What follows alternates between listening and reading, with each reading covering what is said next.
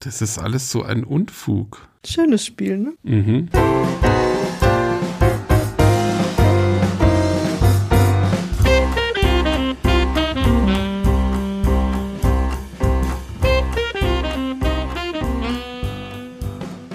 Hallo und herzlich willkommen zu einer neuen Folge von Doppelbrett, dem Podcast mit Sandra. Und Christoph.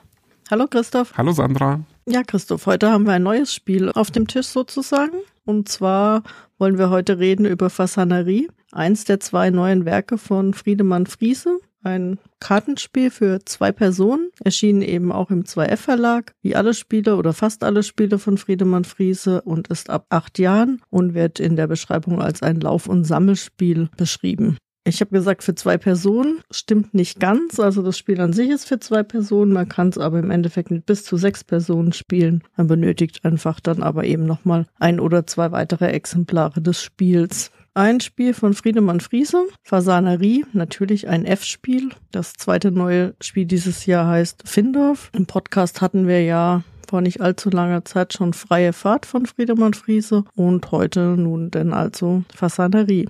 Worum geht's denn bei Fasanerie, Christoph? Ja, im Endeffekt ist es ein Set-Collection-Spiel, kann man sagen. Also wir versuchen Karten zu sammeln und über diese Karten Punkte zu generieren. Und das machen wir, indem wir Tierkarten einsammeln. Tierkarten heißt in dem Fall Karten mit Fasanen drauf und es gibt noch ein paar Ausnahmen, da kommen wir später noch dazu. Ja, und eben wie gesagt, wir sammeln diese Karten ein, um Punkte zu machen und wer am Ende die meisten Siegpunkte hat, gewinnt. Und das Ganze tun wir, indem wir mit einer Holzscheibe, also jeder hat eine Holzscheibe mit einem einer bestimmten Farbe drauf und mit der bewegen wir uns über einen Pfad aus Karten, die wir aufdecken und müssen da dann immer Karten einsammeln. Und so generieren wir am Ende Punkte. Es klingt jetzt erstmal unspektakulärer, als es am Ende tatsächlich ist. Ja, warum wir das Spiel ganz spannend finden und für besprechenswert halten, da werden wir dann gleich noch drauf eingehen. Ich habe ja schon angedeutet, wir gehen immer in eine Richtung vorwärts auf einer Allee aus Karten. Und das Interessante an dem Spiel ist, dass ähnlich wie bei Patchwork, ein Spiel von Uwe Rosenberg, das das sehr ähnlich macht, immer der dran ist, der hinten steht. Also nachdem wir immer in eine Richtung gehen, gibt's immer einen Spielstein, der ganz hinten liegt. Und dieser Spieler ist dann dran und wer dran ist, macht genau zwei Dinge, nämlich zuerst sammelt er alle Karten ein, die hinter ihm liegen, also bis zu der Karte, auf der er steht, die wird auch noch mit eingesammelt. Und dann bewegt er seine Scheibe wieder weiter und entscheidet dann auch wieder beliebig weit, wie weit er gehen möchte. Was das Ganze taktisch dann ganz interessant macht, finde ich. Sandra, wie geht's dir damit? Ja, wobei beliebig weit sich jetzt so unendlich weit anhört. Vielleicht sollte man dazu sagen, dass es maximal fünf Karten weitergeht wie der vordere, der gerade vorne steht. Also man hat jetzt nicht unendlich viele Möglichkeiten, da voranzuschreiten. Genau, wir decken tatsächlich diese Allee natürlich nach und nach auf und nicht einmal am Anfang alle Karten. Das äh, würde das Spiel sonst vielleicht ein bisschen absurd machen tatsächlich. Aber es ist trotzdem so, dass gerade auch wenn man nicht nur zu zweit spielt, dass durchaus auch mal viele Karten vor einem liegen können. Also auch mal zehn Karten oder sowas. Und man dann schon auch mal einen größeren Sprung machen kann und nicht immer nur ein oder zwei Karten weit geht. Das kommt immer ein bisschen drauf an. Ja, und alle aufzudecken wird es jetzt nicht nur absurd machen, sondern auch ein Stück weit langweilig. Aber es lebt ja natürlich auch schon davon, was kommen jetzt wohl als nächstes für Karten? Gehe ich vor und decke dem anderen vielleicht auch was Gutes dabei auf oder bleibe ich mal noch dahinter? Ist ja auch eine taktische Überlegung, die man anstellen kann. Jetzt habe ich so deine Ausgangsfrage ein bisschen aus den Augen verloren. Was hast du gefragt, wie das taktisch ist mit dem Bewegen? dass es taktische Möglichkeiten natürlich eröffnet und wie du die empfindest. Ich empfinde die tatsächlich als erfrischend. Also zum einen dieser Zufallsmechanismus, der eben ins Spiel kommt, durch die Auslage der Karten und dann, dass ich halt echt überlegen kann, bleibe ich hinten, nehme ich vielleicht was, was jetzt nicht ganz so toll ist an Karten, gehe ich vorne dran, aber dann überspringe ich irgendwas, was ich vielleicht doch ganz gut gebrauchen könnte, krieg aber was, was ich noch viel besser gebrauchen könnte. Das gefällt mir echt ganz gut. Ja, ich finde, das macht auch eine schöne Duellstimmung, sage ich mal. Also man denkt eben immer so ein bisschen den Gegner mit, gerade im Zwei-Personen-Spiel, also in dem Grundspiel sozusagen, was ja, wenn man eine Schachtel kauft, der Standard ist. Da finde ich, man denkt nicht für sich nur, sondern man guckt immer auch, welche Karten muss ich vielleicht auch dem anderen wegnehmen, dass er nicht zu viele auf einmal bekommt von einer Art oder sowas. Vielleicht auch eben, wie du gesagt hast, man will dem Gegner nicht immer etwas aufdecken, das man am Ende vielleicht selbst brauchen könnte, weil dann eben der Gegenspieler oder die Gegenspielerin viel bessere Optionen plötzlich hat, als man die selbst vielleicht hatte. Ja, ich finde das auch erfrischend, ist ein guter Ausdruck dafür, gerade in Verbindung mit diesem Set Collection Sammelmechanismus, der ja jetzt wirklich nicht irgendwie die Neuerfindung des Rades an sich ist, sondern sehr, sehr häufig schon vorgekommen ist. Ja, finde ich, macht eigentlich diese Bewegungsmechanik so ein bisschen auch das Spiel aus, in Verknüpfung natürlich ein bisschen damit, was die Karten dann auch machen. Und was ich auch mag tatsächlich ist, dass durch diese Bewegungsmechanik ja man immer wieder vor so Entscheidungen steht, wo man auch mal in einen sauren Apfel beißen muss und eben entweder dem Gegner eine Karte gönnt, weil man eine andere unbedingt haben möchte, oder man eben eine, die man unbedingt haben möchte, nicht nimmt, damit der Gegner nicht eine bekommt, die er nicht bekommen soll. Oder auch, dass man Karten, wir kommen dann gleich dazu, mit Minuspunkten zum Beispiel lieber einsackt und selbst die Minuspunkte bekommt, als vielleicht eine sehr gute andere Karte dafür zu verschenken. Ja, oder zum Teil eben auch die Minuspunkte Karten dann wieder gewinnbringend anlegen kann, sage ich jetzt mal. Also die aus dem Negativfeld wieder rauskriegen, indem man eben die wieder loswerden kann oder da kommen wir auch gleich zu oder indem sie eben dann doch nochmal Punkte geben auf irgendeine Art und Weise. Ist schon, also je nachdem, welche Zusammensetzung man hat bei den Karten, spannend finde ich. Ja, vielleicht, wenn wir schon so viel über die Karten sprechen, schauen wir uns doch mal ein paar Karten an, ohne jetzt jede einzelne, glaube ich, im Detail aufzählen zu müssen. Man kann vielleicht sagen, dass es grob verschiedene Kategorien sozusagen gibt. Gibt sicher andere Möglichkeiten auch, das zu kategorisieren. Aber es gibt eben Karten, die Pluspunkte bringen, es gibt Karten, die Minuspunkte bringen. Dann gibt es noch so eine Art Mischform, die mal Plus, mal Minuspunkte bringen kann. Und es gibt auch noch Karten, die zusätzlich noch Effekte haben. Die bringen dann auch Plus- oder Minuspunkte, aber es wird eben zusätzlich auch noch ein kleiner Effekt dann abgehandelt. Das klingt komplizierter, als es dann am Ende aber im Spiel eigentlich ist. Genau, und ich muss jetzt mit einer Karte Karte anfangen, die im Prinzip nur Minuspunkte bringt, aber so schön Fasanenfurz heißt. Die ist, ähm, finde ich dadurch ganz nett gemacht. Und das Schöne ist, wenn man sich die Karten anschaut, das ist so ein ja, gelblich-grüner Nebel, würde ich jetzt mal sagen. Je mehr Minuspunkte die bringt, desto größer ist diese Wolke. Und ich hatte noch nicht in die Anleitung geguckt und auch noch nicht geschaut, wie die Karten heißen. Und ich habe mir die Karte angeguckt und dachte, das muss der Fasanfurz sein. Es ist eindeutig erkennbar. Ja, man möchte auch echt nicht in dieser Wolke stehen, wenn man das Bild sieht. Nee, definitiv nicht. Man kann vielleicht gleich noch dazu sagen, der Fasanfurz ist wirklich eine der einfachsten Karten zusammen mit dem Goldfasan, der das Gegenteil in Pluspunkten dann macht. Eben der Fasanfurz bringt Minuspunkte und zwar exakt einen Punkt, zwei Punkte oder drei Punkte, je nachdem, welche Karte man nimmt. Die gibt's einfach in verschiedener Größe. Genauso gibt's den Goldfasan mit einem Pluspunkt, zwei Pluspunkten oder drei Pluspunkten. Das sind gleichzeitig aber auch, finde ich, so ein bisschen die langweiligsten Karten eigentlich. Wobei der Fasanfurz dadurch, dass er Minuspunkte bringt, noch ein Stück spannender ist als vielleicht dieser Goldfasan. Der Goldfasan ist wirklich, ja, den brauche ich nicht zwingend im Spiel, ehrlicherweise. Nee, das stimmt. Der ist, ist dann eher langweilig. Der Fasanenfurz, finde ich, ist dann zum Ärgern des Gegners ganz nett, wenn man versucht, die Fürze dann immer dem anderen zuzuschustern. Oder eben, wenn es in Kombination ist mit dem Fuchs zum Beispiel der eben einem zwei Punkte gibt und man darf noch eine Karte abwerfen. Und wenn man da natürlich dann die Fasanpfütze wieder los wird, dann finde ich, ist es schon auch ganz spannend, wenn man beide mit drin hat. Ja, und sehr spannend bei dem Fuchs, wenn du ihn schon ansprichst, ist auch, also es ist eine dieser Karten, die ich gesagt habe, die einen Effekt haben, eben nämlich, dass man eine Karte, die man bereits eingesammelt hat, wieder abgeben muss. Und das ist natürlich super, wenn man eine Negativkarte hat, dass man die dann abgeben kann. Es ist aber auf der anderen Seite natürlich total blöd, wenn man eigentlich nur Karten hat, die man gerne behalten würde und dann auch eine abgeben muss. Das kann tatsächlich schon auch mal ein bisschen schmerzhaft sein. Aber genau das macht die Karte ja aus, finde ich. Absolut, ja. Dann können wir ja vielleicht noch die andere Effektkarte, die es noch gibt, mal gleich anschließen. Das ist die Falle. Die gibt einen Minuspunkt, aber jetzt nicht unbedingt für denjenigen, der die Karte nehmen musste, sondern für denjenigen, der als nächstes an der Reihe ist. Da habe ich also dann auch beim Spielen die Überlegung, nehme ich den Minuspunkt selber und kann vielleicht noch was einsammeln oder schaue ich, dass ich vor meinen Gegenspieler komme oder meine Gegenspieler und gebe die Falle irgendjemand anderem.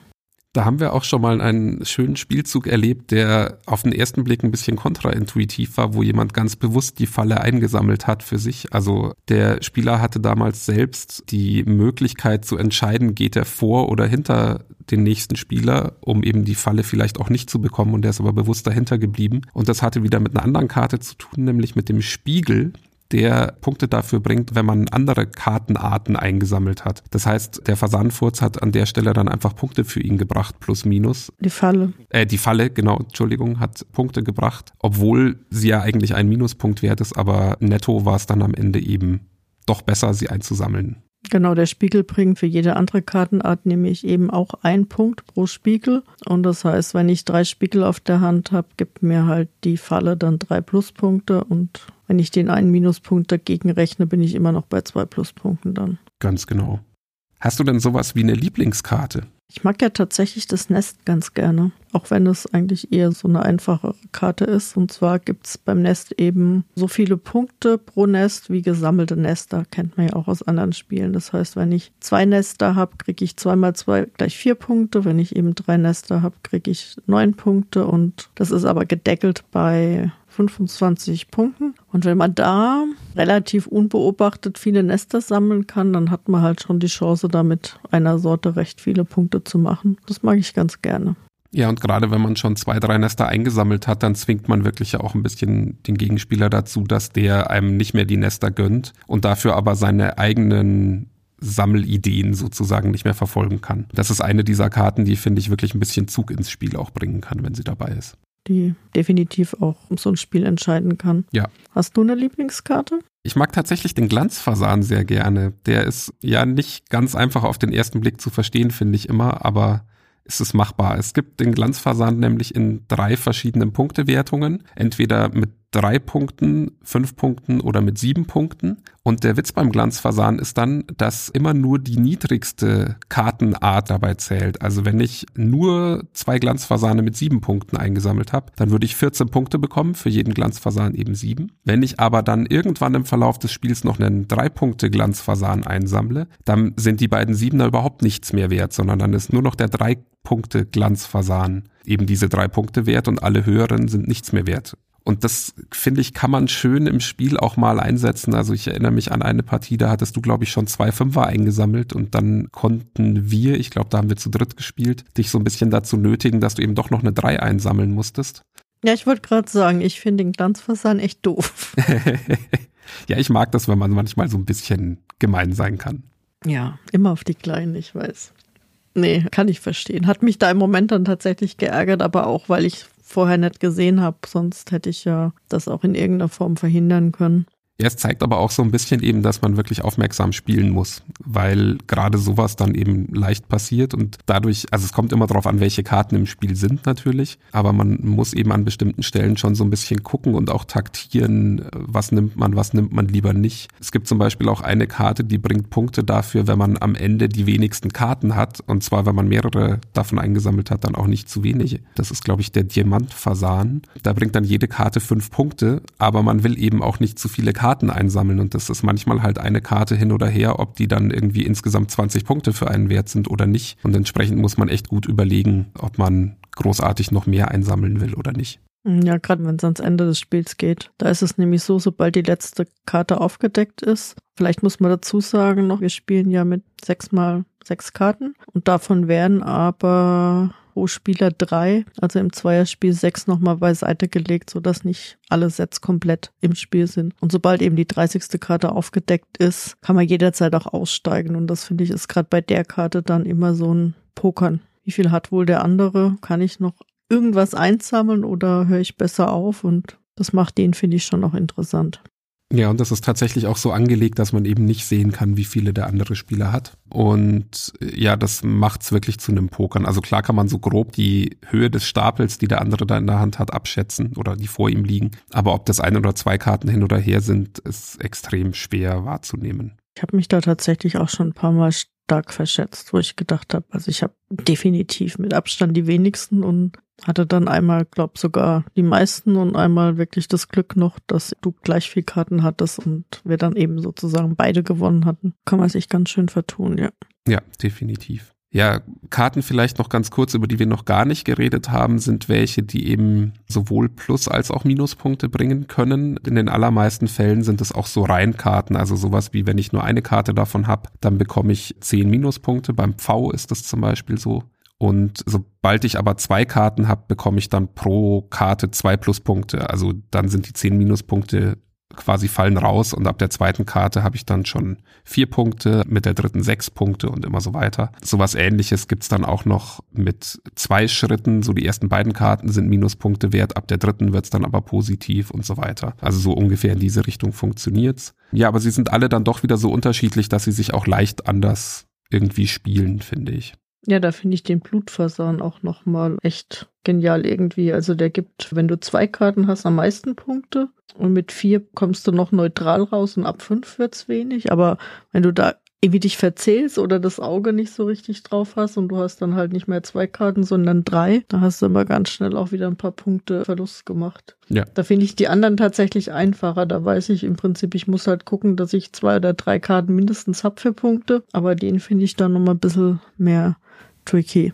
Ja, man muss aber dazu sagen, vielleicht an der Stelle, das klingt jetzt auch so ein bisschen so, als dürfte man sich seine Karten nicht angucken, dem ist nicht so. Also man darf schon den eigenen Stapel auch durchsuchen und schauen, wie viele habe ich eigentlich. Aber es ist halt trotzdem so, wenn man im Spiel fokussiert ist, gerade auf was anderes und sammelt den dann aus Versehen mit ein oder man kriegt ihn reingewirkt noch oder so und will ihn eigentlich gar nicht einsammeln, dann passiert es halt dann doch irgendwie schnell, dass man von diesen zwei eingesammelten Karten, die halt optimal wären, leider wieder runterfällt und dann am Ende vielleicht doch mit Minuspunkten dasteht. Ja, oder man vergisst dann, dass man den dritten eigentlich mit dem Fuchs entsorgen wollte und entsorgt dann irgendwie sowas völlig Unnötiges oder so. Zum Beispiel, ja. Das ist mir auch schon passiert. Ich mag ja auch sehr gerne, wenn man den Fuchs bekommt und man hat blöderweise im ganzen Spiel nur einen Pfau eingesammelt, der ja dann zehn Minuspunkte bringen würde. Da liebt man dann den Fuchs, kann ich aus Erfahrung sagen. Wenn du frei wählen dürftest, welche sechs Kartenarten würdest du denn zusammenmischen? Oh, da muss ich mal kurz drüber scannen, was es so gibt. Also ich glaube, das Nest würde ich mit reinnehmen, weil es einfach das Spiel interessant macht. Dann den Fasanenfurz würde ich mitnehmen. Den Glanzfasan muss ich natürlich mit reinnehmen. Habe ich ja schon gesagt, dass ich den besonders gerne mag. Ich glaube, ich würde den Spiegel noch mitnehmen. Dann bin ich bei vier, glaube ich, oder? Ja. Boah. Ja, und wahrscheinlich noch den Blutfasan das ist der, der eben bei zwei Karten sechs Punkte bringt, weil ich das einfach auch eine schöne Mechanik finde und der dann eben ab drei Karten weniger Punkte bringt. Ja, und als sechstes bin ich fast schon leidenschaftslos, wahrscheinlich am ehesten noch den, über den haben wir noch gar nicht gesprochen, der als Pärchen, also wenn ich zwei von dieser Art habe, immer fünf Pluspunkte bringt und der aber, wenn ich eine Einzelkarte habe, zwei Minuspunkte bringt. Was auch bedeutet, dass bei drei Karten eine der Karten eben Minuspunkte bringt und das Paar aber Pluspunkte bringt. Das finde ich auch eine ganz schöne Mechanik eigentlich. Die gefällt mir ganz gut. Das ist der Schiller-Fasan. Ja, ich glaube, mein Deck würde ähnlich aussehen. Ich würde aber auf jeden Fall den Fuchs, glaub, mit reinnehmen. Und dafür wahrscheinlich aber den Fasanfurz weglassen. Das macht den Fuchs dann noch so ein bisschen spannender, finde ich. In der Kombination ist er auf jeden Fall sehr spannend, da hast du recht. Genau, und dann würde ich den Glanzfasan noch gegen den Diamantfasan austauschen. Aber ansonsten würde ich mit dir konform gehen, ja. Aber es ist eben auch tatsächlich ein großes Plus, finde ich, des Spiels, dass man diese Möglichkeiten hat, dass man da durcheinander würfelt einfach, weil das Spiel sich dann häufig eben doch verändert. Also es gibt manche, ob ich jetzt den Pfau drin habe oder den Blutfasan, meine Güte, das ändert schon ein bisschen, aber jetzt nicht so extrem. Aber es gibt eben ein paar Sachen, Kombinationen, die machen es dann wirklich plötzlich ganz spannend und drücken es in eine Richtung, die man vielleicht eigentlich so nicht erwartet hatte. Ja, und zumindest wir haben es ja immer so gespielt, dass wir halt die sechs Arten zufällig zusammengemischt haben. Und da kamen schon, also Kombinationen raus, die spannender waren und welche, die einfach unspannender waren, weil es halt viel gleiche oder gleichartige Effekte hatte dann. An der Stelle vielleicht ist es auch noch ganz sinnvoll zu sagen, es gibt ein in der Regel empfohlenes ja, Anfangsset, nenne ich es mal, also sechs Karten, die man am Anfang nehmen soll. Ich persönlich würde, wenn man schon relativ spielerfahren ist, glaube ich, nicht mit diesem Anfangsset anfangen, weil es durchaus jetzt nicht das Spannendste ist, finde ich. Ja, finde ich auch. Und so die, sag ich mal, die Herangehensweise erstmal mit sechs zufälligen Karten zu spielen und dann nochmal mit den übrig gebliebenen sechs eine zweite Runde, fand ich auch ganz spannend, weil man da aus so einem direkten Vergleich dann die unterschiedlichen Auswirkungen hatte. Ja, das stimmt. Das war auf jeden Fall einfach interessant, um auch ein bisschen zu sehen, wie unterschiedlich sich das auswirkt. Ja, und es spielt sich ja auch recht schnell, sodass man auch locker mal noch eine zweite Runde hinten dranhängen kann. Absolut. Ich wollte ja mal äh, herausfinden, wie groß die Varianz eigentlich ist bei diesem Spiel, wenn man da diese zwölf Karten hat und immer nur sechs davon spielt. Und ich muss gestehen, ich hätte nicht erwartet, dass es so viele unterschiedliche Varianten sind. Es sind nämlich 924. Ich hab's nicht selbst ausgerechnet. Mein Mathe-Leistungskurs ist dann doch zu lange her gewesen und Stochastik war nicht mein Lieblingsbereich dabei damals. Hab mir ein bisschen helfen lassen in Social Media, aber ja, also es ist auf jeden Fall interessant, äh, wie man mit so ein paar verschiedenen Kartenarten so eine große Varianz hinbekommen kann. Ja, ich habe es gelesen auf Social Media und bin dann aber irgendwann ausgestiegen, weil bei mir war Stochastik nach der schriftlichen Mathe-Abi-Prüfung wir hatten damals ja noch im Januar schriftlich und ganz, ganz spät im Mai dann die mündlichen Prüfungen und dazwischen hat irgendwie keiner mehr so wirklich richtig aufgepasst. Zumindest wenn man nicht Prüfungsfach noch hatte. Deswegen ist Stochastik bei mir auch so ein weißer Fleck auf meiner Mathe-Landkarte. Wo wir gerade beim Thema Bildung sind. Du hast dich ja auch ein bisschen eingelesen, was das Thema Fasane angeht und Fasanerien angeht. Mhm. Ich bin tatsächlich ganz gespannt darauf, weil mir sagt zwar der Begriff Fasanerie was, aber ich habe mich da historisch nicht viel mit auseinandergesetzt, woher das eigentlich kommt und was an Fasanen eigentlich so spannend gewesen sein soll. Da habe ich doch gleich mal eine Frage an dich. Was meinst du, haben Fasane, Pfaue und das Haushuhn gemeinsam? Sie legen Eier. Hm. Das wahrscheinlich auch, das meinte ich aber. Nicht. Also ich meine, sie sind Vögel, insofern legen sie natürlich Eier, aber Fasane, Pfaue und das Haushuhn. Vielleicht sind sie alle drei domestizierte Vögel oder so? Nee, sie gehören tatsächlich alle drei zu der Gruppe der Fasanenartigen. Ach. Was die größte Gruppe der Hühnervögel ausmacht, mit insgesamt 193 verschiedenen Arten. Das fand ich tatsächlich spannend. Das erklärt natürlich zum einen auch, warum der Pfau damit auftaucht. So ein bisschen zumindest. Mhm. Und zum anderen hätte ich das Haushuhn jetzt nie mit dem Pfau verglichen. Und das Haushuhn ist so die klassische Legehenne? Genau, ja. Ich habe jetzt wieder vergessen, wie dieses Haushuhn ursprünglich hieß. Ähm, das Bankiva-Huhn. Das ist in der domestizierten Form. Fremdwörter sind heute nichts für mich. Eben das Haushuhn. Okay. Da gehören auch äh, die Rebhühner dazu, die Wachteln, die Truthühner mhm. und die Auerhühner. Siehst du, die hätte ich alle nie so eng miteinander in Verbindung gebracht. Also die Auerhühner vielleicht noch, aber auch Wachteln zum Beispiel hatte ich jetzt nicht eng mit Hühnern in Verbindung gebracht. Ich dachte, es ist halt einfach irgendeine Vogelart, die sich gut domestizieren lassen hat. Also fand ich tatsächlich jetzt auch spannend so. Auch die, die Größe und die Gewichtsklassen, die es da gibt, halt von bis, also von paar Zentimeter und paar Gramm bis zehn Kilo beim Truthahn. Aber diesmal nur so. Als kleine Einführung. ja, spannend. Ja, der V hat aber tatsächlich auch in dem Spiel noch so eine andere Daseinsberechtigung, die eben über die Fasanerie kommt. Und zwar ist Fasanerie ursprünglich einfach mal ein Gehege, in dem Fasane gehalten werden. Wurden manchmal auch Fasanengarten genannt oder Fasanenkammern. Und die gab es in Deutschland eben seit Ende des 17. Jahrhunderts und dienten vor allem als Ausflugsziel für den Adel. Die wollten halt viele schöne Vögel sehen und deswegen hat man relativ oft auch Pfaue mit in Fasanerien angesiedelt. Das heißt, die haben ihren Platz in diesem Spiel sicher auch aus diesen historischen Gründen heraus. Aber es ist interessant, dass ausgerechnet der Pfau der Vogel ist, der so ein bisschen zu diesem Zweck geblieben ist, sage ich mal. Also den sieht man ja immer noch häufig irgendwie in Tierparks frei rumlaufen zum Beispiel oder auch in Wildparks oder sowas. Und irgendwie die Kinder freuen sich, wenn sie eine Pfauenschmuckfeder finden und solche Dinge. Fasanen sieht man sehr selten. Also ich habe neulich mal einen gesehen auf Spiekeroog, als ich war. Haben wir zufällig einen freilaufenden weiblichen Fasan gesehen natürlich auch nicht sofort erkannt, sondern dann nur dank Google Lens. Aber finde ich spannend, dass Fasanen eigentlich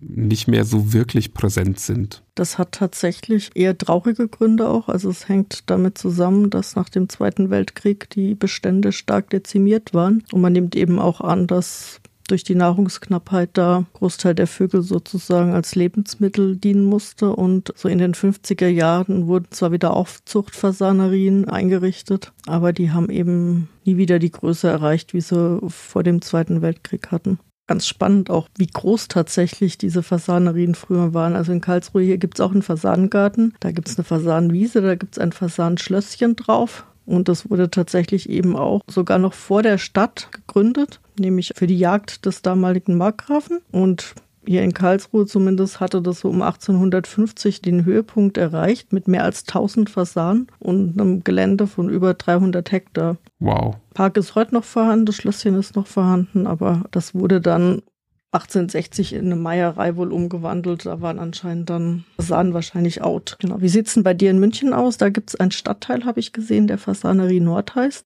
Ja, ich persönlich verbinde Fasanerie in München vor allem mit einer S-Bahn-Haltestelle, an der ich schon sehr lange nicht mehr vorbeigekommen bin. Deswegen kann ich da nicht mehr viel mehr dazu sagen. Also ich erinnere mich, glaube ich, als Kind bin ich da aus irgendwelchen Gründen immer mal wieder mit der S-Bahn vorbeigetuckert. Oder als Jugendlicher, ich weiß es nicht mehr so genau. Ich könnte dir jetzt nicht mal genau sagen, wo der Stadtteil liegt und wo die S-Bahn-Haltestelle ist. Es könnte sogar sein, dass der Stadtteil und die S-Bahn-Haltestelle jeweils am entgegengesetzten Ende der Stadt liegen, weil es zwei Fasanerien damals gab oder so. Also damals meine ich im 18. Jahrhundert oder so.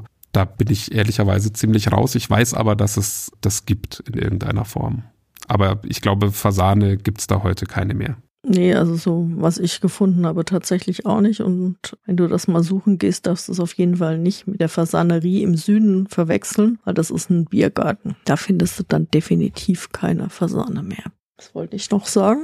Genau, den Fuchs wollte ich noch anbringen, der ja im Spiel auch vorkommt. Der ist tatsächlich einer der zwei Primärfeinde des Fasan. Interessanterweise aber nur für circa zwei Monate im Jahr, nämlich genau in der Zeit, in dem die Hennen ihre Brut hüten und dann praktisch die ersten vier Wochen äh, der Aufzucht, weil genau in der Zeit die Hennen eben am Boden schlafen, weil die Küken eben noch nicht fliegen können oder die Eier halt noch gebrütet werden müssen und sie da halt gefährdet sind. Ansonsten baumen sich Fasane auf nachts. Ein sehr schönes Wort, finde ich, aufbauen. Das heißt, die übernachten tatsächlich eben nicht am Boden normalerweise und sind deswegen für den Fuchs zu den übrigen Zeiten keine Beute. Und das heißt aber auch, also nur die Hennen sind Beute für den Fuchs, nicht die Hähne. Spannend. Also auch dieses, dass sie auf Bäumen schlafen, das hätte ich nicht erwartet. Ich auch nicht. Und da habe ich dann noch eine Frage an dich. Was meinst du, ist denn der zweite Primärfeind der Fasane? Oh. Ich gebe dir mal den Tipp, dass der Feind ganzjährig Fasanenjagd macht. Okay, dann ist mein erster Gedanke, der jetzt noch kein konkreter Tipp war, aber ich habe die ganze Zeit auch über Eier nachgedacht, ob nicht auch die Eier geklaut werden oder so. Das ganze Jahr, naja, naheliegend bei sowas sind immer so Marder, vielleicht Katzen eher nicht wahrscheinlich, aber also irgend so was Wildlebendes, was äh, gerne mal auch andere Dinge jagt und anknabbert. Ja, es ist tatsächlich eben kein Feind am Boden, sondern ein Feind aus der Luft, und zwar der Habicht. Okay. Den wir leider nicht im Spiel haben. Ich bin dann so ein bisschen noch über die Falle gestolpert von der Thematik her weil alles, was ich zu Fasanenjagd gefunden habe, eben mit Gewehr zu tun hatte. Ja, wobei das kommt tatsächlich, glaube ich, von der Spielthematik her, weil wir im Spiel, also wir haben auch eine Karte mit äh, dem Konterfei unserer Spielfigur drauf und auch auf unserem Spielstein ist dieses Gesicht drauf. Wir sind Angestellte am Hofe, die Fasanen fangen, um sie dann in den Gärten anzusiedeln, damit wir das schönste Gehege bekommen. Ich glaube, es hängt schlicht damit zusammen, dass wir deswegen lebende Fasane fangen müssen. Aber es sieht ein bisschen lustig aus, weil man da, also es sieht so ein bisschen aus wie so ein Wäschekorb Korb, unter dem man einfach einen Stock geklemmt hat. Ja, ich wusste am Anfang auch tatsächlich nicht, was das so sein soll. Ja, ich habe es auch erst irgendwann später durch Zufall nochmal entdeckt, weil beim ersten Regellesen flutscht einem ja so das Thematische auch gerne mal durch. Und dann bin ich irgendwie drüber gestolpert nochmal. Also alles in allem würde ich zumindest jetzt, nachdem ich mich so ein bisschen mit beschäftigt habe, sagen, dass so klein das Spiel ist, so viel Thematik man doch auch irgendwie reingepackt hat. Also auch die Allee, die sozusagen gelegt wird, kann man sich ja schon auch vorstellen, dass eben der Adel damals einer etwas breiteren Weg entlang schritt, um die Vögel zu beobachten. also ich meine, man muss jetzt nicht da die Riesenthematik aufsetzen, denke ich. Aber zumindest auch, um jetzt mal aufs Optische kommen, die Vögel sind ja auch lebensecht gezeichnet dargestellt. Ja. Wobei es gleichzeitig finde ich, also es ist sehr realistisch gehalten. Es ist aber gleichzeitig eben auch immer mit so einer ja, es hat immer so eine ironische Note dabei, finde ich. Also so die Grundgestaltung der Karten insgesamt und dann kommt sowas wie der Fasanenfurz eben rein zum Beispiel. Da sehe ich immer auch so eine, so eine gewisse Ironie. Das Cover ist auch, finde ich, furchtbar ironisch. Da hat man einfach so wird man von so einem Fasan einfach direkt angeschaut auf so eine ganz komische Art. Das kann ich schwer ernst nehmen irgendwie gleichzeitig, obwohl es eben dann wieder sehr lebensecht gezeichnet ist, was ich wieder auch sehr schön finde irgendwie. Ja, mit so einem Augenzwinkern finde ich, ja. Ja, genau. Gerade bei dem Cover, bei dem Fasan, da hatte ich auch immer so das Gefühl, jetzt kneift er gleich das Auge zu und zwinkert mir zu. Aber ich finde das, also das macht's angenehm. Also ich hätte jetzt wenig Lust gehabt, das so humorbefreit irgendwie im 17., 18. Jahrhundert rumzuhüpfen in dem Spiel, sondern ich finde es eigentlich auch ganz erfrischend einfach. Tut dem auch ganz gut, wenn es mit so einem Augenzwinkern eben spielt. Aber ich finde auch so dieser Wettkampf, wer hat denn halt die schönsten Sets von Vögel oder die besten Sets, kommt auch im Spiel schon ganz gut rüber. Man nimmt sich da schon auch zwischendrin echt gut hoch, finde ich. Ja. Aber jetzt auch eben nicht auf verbissene Art und Weise, sondern eher so auf die lustige Art und Weise. Ja, zu verbissen darf man das, glaube ich, auch nicht spielen, weil es ja dann doch an ein paar Stellen auch mal sehr konfrontativ sein kann. Und wenn man das dann nicht mit Humor nehmen kann, glaube ich, dann ärgert man sich dann doch zu sehr. Ja, aber ich glaube, dafür ist das Spiel auch einfach zu schnell und zu klein, als dass man sich da jetzt riesig reinsteigern würde oder müsste. Das ist auf jeden Fall wahr. Ja, ich finde auch, um jetzt vielleicht vom Thema wieder weiterzuleiten, es hat, finde ich, so eine, es ist nicht mega taktisch, aber es ist jetzt auch nicht banal. Ich finde, es hat so eine richtige Leichtigkeit mit so ein bisschen Ernsthaftigkeit. Ich finde, das macht es auch gut spielbar tatsächlich schon so mit sieben, acht Jahren, auch wenn man es dann noch nicht so tief taktisch unbedingt spielt. Aber es funktioniert auf jeden Fall. Also ich habe es mit unserem Siebenjährigen auch gespielt und der hat es hinbekommen. Man hat schon gemerkt, dass er jetzt nicht bei jeder, also der denkt nicht über jeden Zug so intensiv nach, aber er sucht sich schon die Karten raus, die er dann gerne haben möchte und er kennt auch, was sinnvolle Karten sind. Insofern, das funktioniert auf jeden Fall auch gut im Familienkontext. Ja, und dann kann man ja tatsächlich halt auch die etwas ja, fieseren Karten einfach auch rauslassen. Das macht's ja dann dadurch, dass man eben immer nur sechs von zwölf auswählt, auch wieder einfacher zu sagen, okay, den Fuchs oder die Falle lasse ich weg oder so. Was meinst du, wie hoch der Wiederspielreiz so auf Dauer ist? Also wir haben es jetzt ja relativ häufig mal gespielt, war jetzt aber immer noch neu. Klar ist halt auch eine Messeneuheit. Was meinst du, wenn man es ja so regelmäßig spielt, spielt sich es dann irgendwann ab oder bleibt so erfrischend? Also ich habe auf jeden Fall noch Lust, es zu spielen. Es ist jetzt aber nicht die Art Spiel, wo ich sagen würde, da will ich jeden Abend fünf Partien von spielen, weil es so kurz ist auch. Ne? Also ich spiele das, glaube ich, auch weiterhin gerne und ich habe auch nicht das Gefühl, dass es sich total abnutzt, eben durch diese Varianz, die dann doch auch drin ist. Es ist jetzt aber auch nicht so, dass wenn man ein paar Partien mal gespielt hat, dass man nicht eine Idee hat, wie es abläuft. Also man kann immer eine neue Nuance entdecken, sage ich mal. Oder was heißt immer, aber häufig eine neue Nuance auch noch entdecken. Aber es ist schon so, dass es jetzt kein Spiel ist, das muss ich täglich mit aller Gewalt spielen. Ich habe da aber schon eine Menge Spaß dabei. Ja, ich habe so gedanklich irgendwie so ein bisschen mit Sex nimmt verglichen, das ja uralt ist, was ich aber immer noch gern spiele und immer wieder gern mitspiele, wenn es jemand auf den Tisch bringt. Und ich glaube, das könnte auch so ein Spiel werden für mich. Also so ein Spiel, wo ich immer sage, klar, spiele ich eine Runde mit. Und das ist dann doch immer wieder schön und immer wieder lustig und man ärgert sich immer wieder aufs Neue. Und dadurch, dass eben die Karten halt auch jedes Mal ein bisschen anders liegen. Also selbst wenn du immer mit dem gleichen Deck spielst, hast du ja immer andere Abläufe. Könnte ich mir vorstellen, dass das schon so ein Dauerbrenner werden kann, jetzt auf was weiß ich, paar Partien im Jahr, klar, aber halt jetzt auf die nächsten Jahre bezogen. Aber den Vergleich mit 6 nimmt, finde ich gar nicht so verkehrt, weil es von der Komplexität her, finde ich, jetzt auch sich in einer ähnlichen Range so bewegt. Und das, glaube ich, was ist, was man auch wirklich schön mal so als Absacker oder mal als Spiel zwischendurch oder um auch mal einen Spieletag oder Abend anzufangen, einfach kann man das gut rausholen. Und ich finde auch für Paare tatsächlich kann ich mir das ganz gut vorstellen, wenn man halt das mag, sich so ein bisschen ja auch mal rein zu grätschen, sag ich mal, beim Spielen und so. Und wenn man das ab kann, dann ist es auch super mal so für zwischendurch. Aber es ist jetzt, wie gesagt, eben kein Dauerbrenner, den man die ganze Zeit spielen möchte, sondern immer wieder gerne mal. Und dafür behalte ich es auch sehr gerne, glaube ich. Ja, genau. Ich meine, es hat halt auch eine, eine schöne kleine Schachtelgröße. Man kann es halt auch echt mal mit in die Tasche packen und es braucht dem Tisch auch nicht so viel Platz, wenn man die Karten platzsparend auslegt, sodass man das echt auch gut halt mal mit in den Urlaub nehmen kann oder so. Wie siehst du denn, wir haben es ja also mehrfach zu zweit gespielt und ein paar Mal dann auch zu dritt. Wie findest du denn da so die Unterschiede oder findest du, es ist ein Spiel, was eher zu zweit glänzt oder was eher mit mehr Spielern glänzt?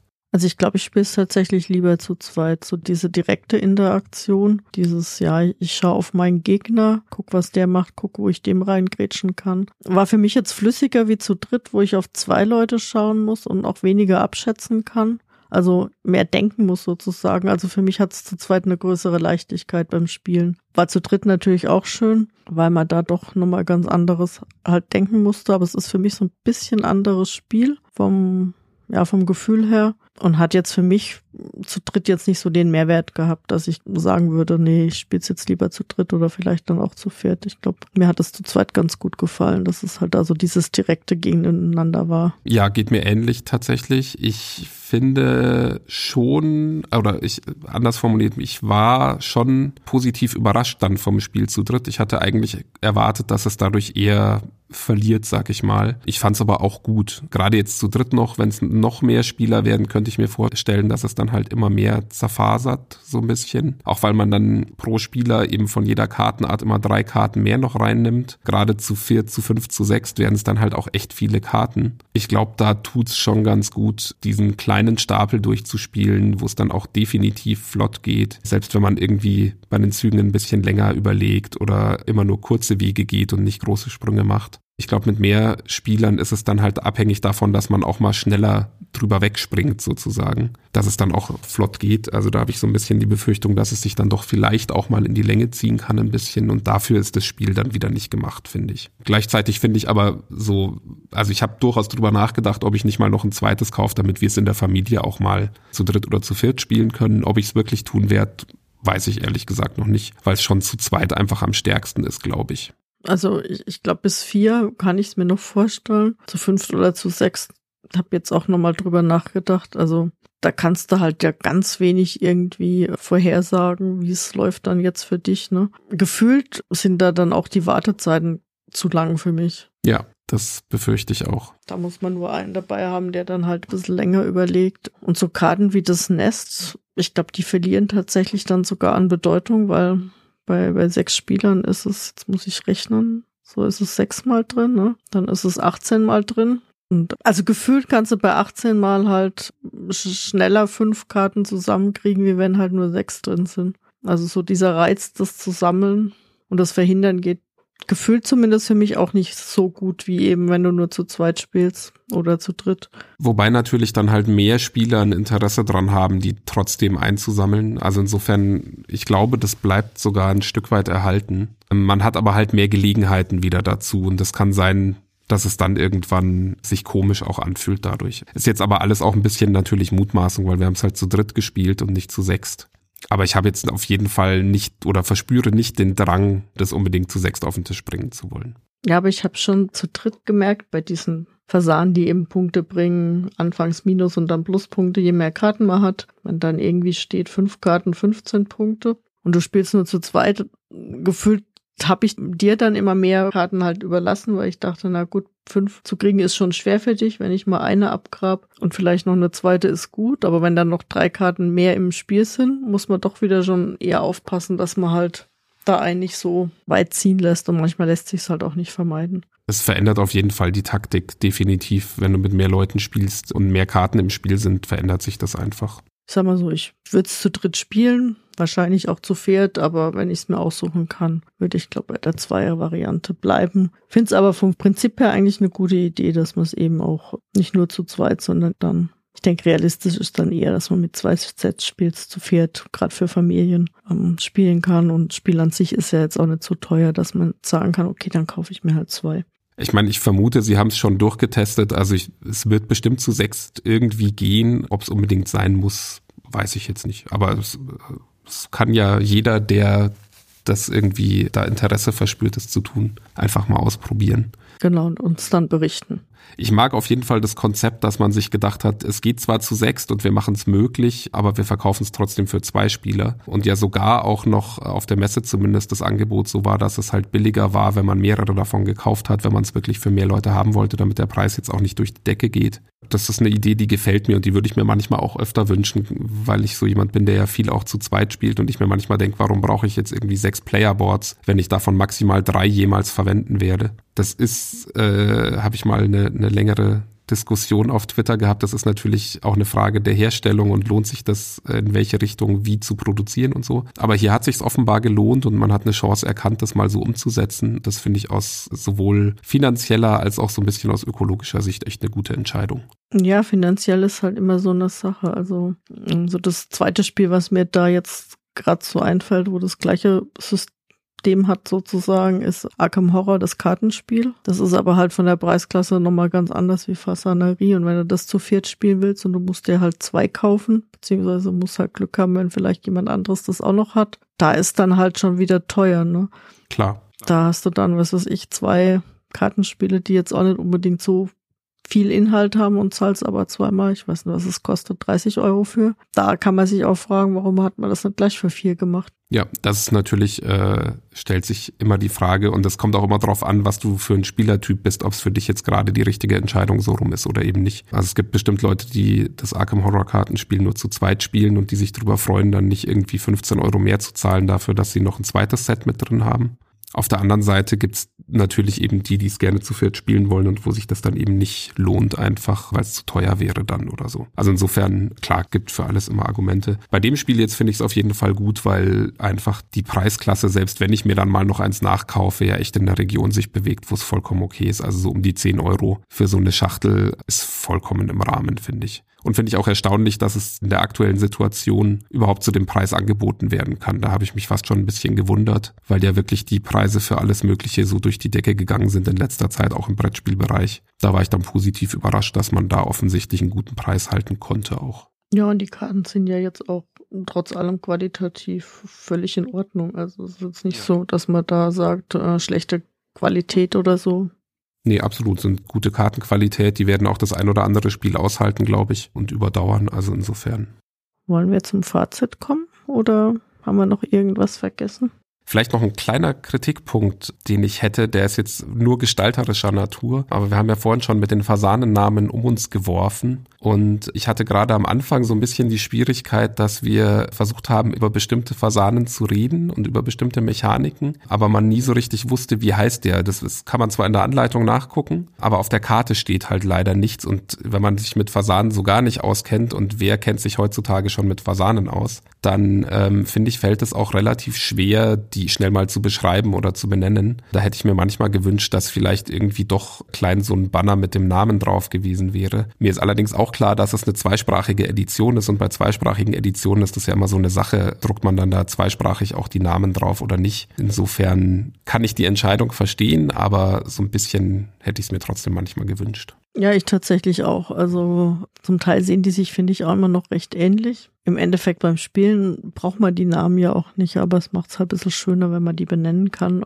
Ja, vielleicht. Also und ich kenne auch Spiele, wo es einfach zweisprachig dann draufsteht. Machbar wäre es bestimmt gewesen, aber es war wahrscheinlich der Grund für die Entscheidung, könnte ich mir vorstellen, dass man es eben nicht machen wollte. Ja, wie fällt denn dein Fazit aus? Was denkst du so alles in allem von dem Spiel? Ja, also ich muss sagen, ich war sehr positiv überrascht es steckt doch, finde ich, in der kleinen Schachtel mehr als man dachte am Anfang oder mehr als ich dachte am Anfang. Ich finde diese Kombination von eben, ich sammle erst ein und dann bewege ich mich und dann muss ich überlegen, wie weit ich mich bewege, echt ein schöner Mechanismus. Ja, wie schon gesagt, zu zweit halt auch schnell. Kann man mal schnell als Absacke oder zwischendurch spielen und das hat für mich so, ja, das richtige Maß an Interaktion. Bin jetzt nicht so jemand, der gerne immer so extrem gegeneinander spielt, aber so ein bisschen ärgern macht Spaß und ist okay. Und das trifft so ungefähr mein Maß ganz gut. Und ich spiele es echt gerne, muss ich sagen. Und ja, bleibt auf jeden Fall im Schrank. Und wie schon gesagt, hat sicher auch die Chance, da dauerhaft zu bleiben und immer wieder mal auf den Tisch zu kommen. Ja, und wie sieht's bei dir aus? Ja, es geht mir ganz ähnlich tatsächlich. Ich habe auch nicht so richtig viel davon erwartet, gerade auch, weil es ja ein Set-Collection-Spiel ist und das sowas ist, wo ich immer erstmal ein bisschen skeptisch bin. Was nicht heißt, dass ich keine Set-Collection-Spiele im Schrank hätte, aber ich finde, das kann man halt auch sehr langweilig umsetzen. Ich finde, hier hat Friedemann Friese das relativ spannend einfach so den Mix hinbekommen. Das hängt einerseits eben damit zusammen, wie du auch schon gesagt hast, wie man die Karten einsammelt und dieses sich freie Bewegen was einfach eine gewisse taktische Tiefe ermöglicht, finde ich. Und auf der anderen Seite hängt es damit zusammen, wie auch die Karten gestaltet sind und also nicht bildlich gestaltet sind, sondern wie die Karten einfach aufgebaut sind und funktionieren, weil da einfach schöne Mechaniken auf den Einzelkarten oder einzelnen Kartenarten umgesetzt sind und die wiederum schön miteinander irgendwie harmonieren oder gerade eben auch mal nicht harmonieren und es dann dadurch schwer machen. Das, ja, es fühlt sich irgendwie frisch an und ist echt ein schönes kleines Spiel,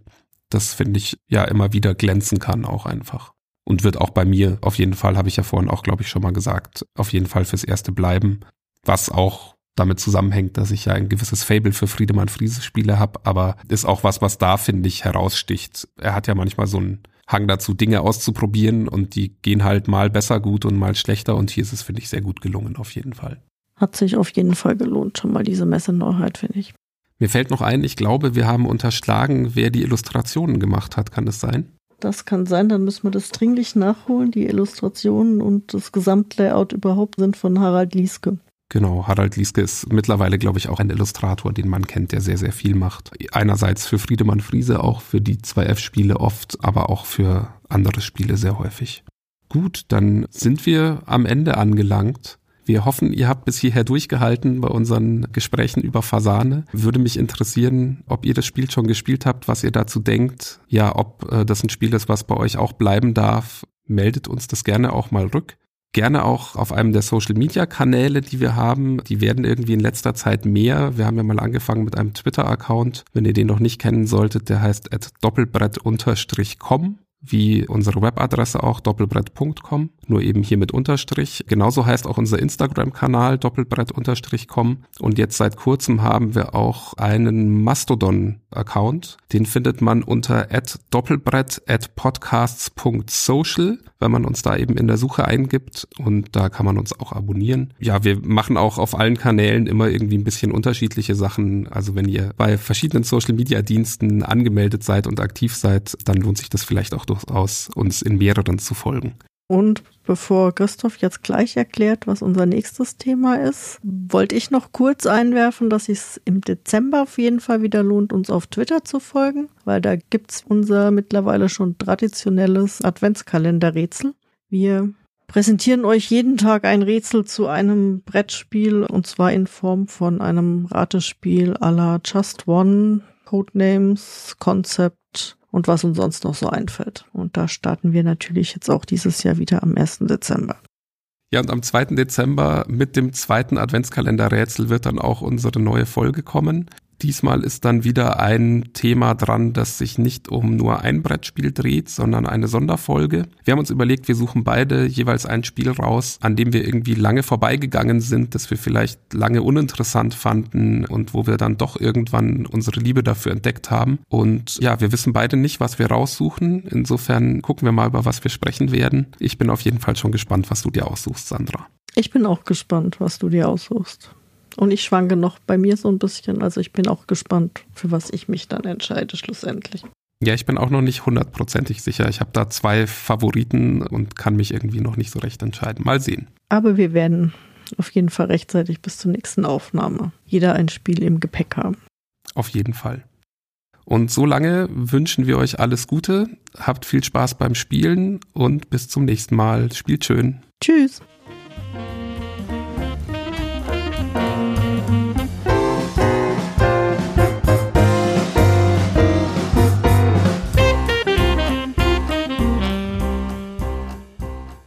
Machen wir die Michael-Aufdeckung oder machen wir im Kreis?